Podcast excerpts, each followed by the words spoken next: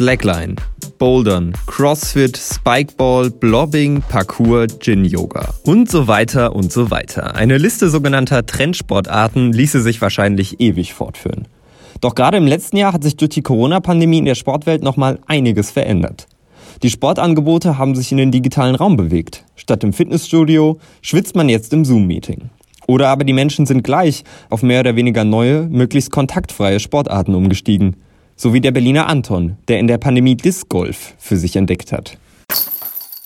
Also beim Disc Golf geht es im Grunde darum, mit so wenig Würfen wie möglich, in dem Fall, weil man mit einer Scheibe wirft, eine Scheibe in einen Korb zu befördern.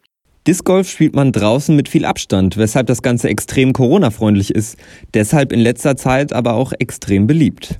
Dieser Sport durch die Corona-Krise, ich habe ja dadurch auch erst gefunden, einen extremen Aufschwung erlebt sozusagen. Zum Beispiel der Kurs in Potsdam ist an Wochenenden jetzt seit ein paar Wochen eigentlich nicht mehr spielbar, weil nur noch Familien sehr viele auf dem Kurs sich aufhalten. Obwohl es die Sportart schon seit einigen Jahrzehnten gibt, trendet Disc Golf pandemiebedingt jetzt also erst so richtig in Deutschland. Was genau aber könnte den Ausschlag dafür geben, dass Disc Golf sich in den nächsten Jahren einen festen Platz in der Sportlandschaft erobert oder gar irgendwann olympische Disziplin wird? Genau das untersucht Professor Harald Lange. Der leitet am Lehrstuhl für Sportwissenschaften der Uni Würzburg die Arbeitsgruppe Trendforschung. Ihn habe ich gefragt, wie eine Trendsportart eigentlich entsteht. Was wir beispielsweise in diesem ganzen kommerziellen Sektor beobachten können, dass dann schon nach vergleichsweise kurzer Zeit aus einer ersten Idee, die dann regional an ausgewählten Orten an ausgewählte Personen gebunden ist, die sich darüber dann schnell auch internetgesteuert und gestützt ähm, als Sportart dann etablieren können. Das sind manchmal Firmen, die bestimmte neue Geräte herstellen und dann zu den Geräten Konzepte auf den Markt bringen, beziehungsweise Lehrvideos, Lehrmaterialien, vielleicht auch Challenges die Forschung vergleicht die Entstehung neuer Sportarten oft auch mit Prozessen aus den Wirtschaftswissenschaften. Die Sportart wird dann quasi wie ein neues Produkt aufgefasst, das erfunden wird, eine gewisse Innovation mit sich bringt und schließlich den Markt erobert. Eine ganz wichtige Rolle spielt für Professor Lange dabei vor allem Social Media. Das ist der Schlüssel, da kann dann auch quasi jeder als Agent einer neuen Bewegungspraxis auftreten.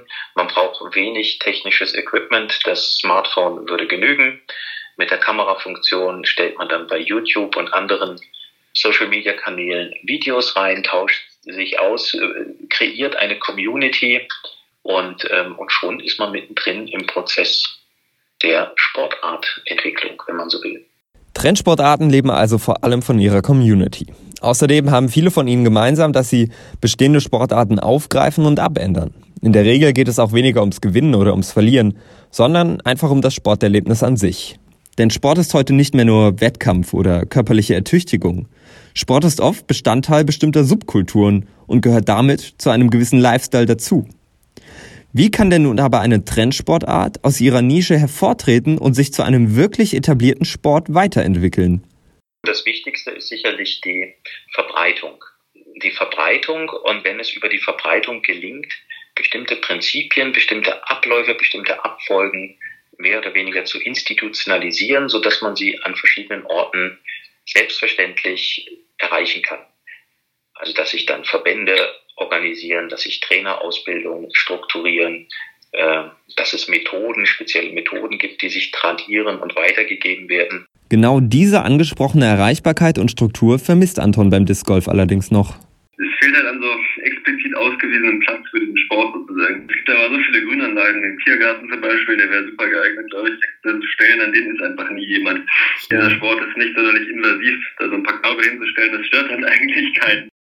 Wir halten fest, neue Sportarten können ganz gezielt durch Firmen erfunden werden oder auch als Teil einer bestimmten Subkultur heranwachsen. Ob sich ein Trendsport dann wirklich etabliert, hängt vor allem von den Strukturen ab, die sich um ihn herum bilden. Ein Schritt, den Disc Golf vor allem in Berlin noch zu gehen hat. Aber wie geht es denn nun in der Sportwelt weiter, Professor Lange? Der Sport, die Bewegung etabliert sich immer mehr als Lifestyle-Thema in den verschiedenen Generationen, in den verschiedenen Altersklassen. Und ähm, da entstehen nächstes Jahr schon wieder ganz neue Themen, an die wir heute noch gar nicht denken.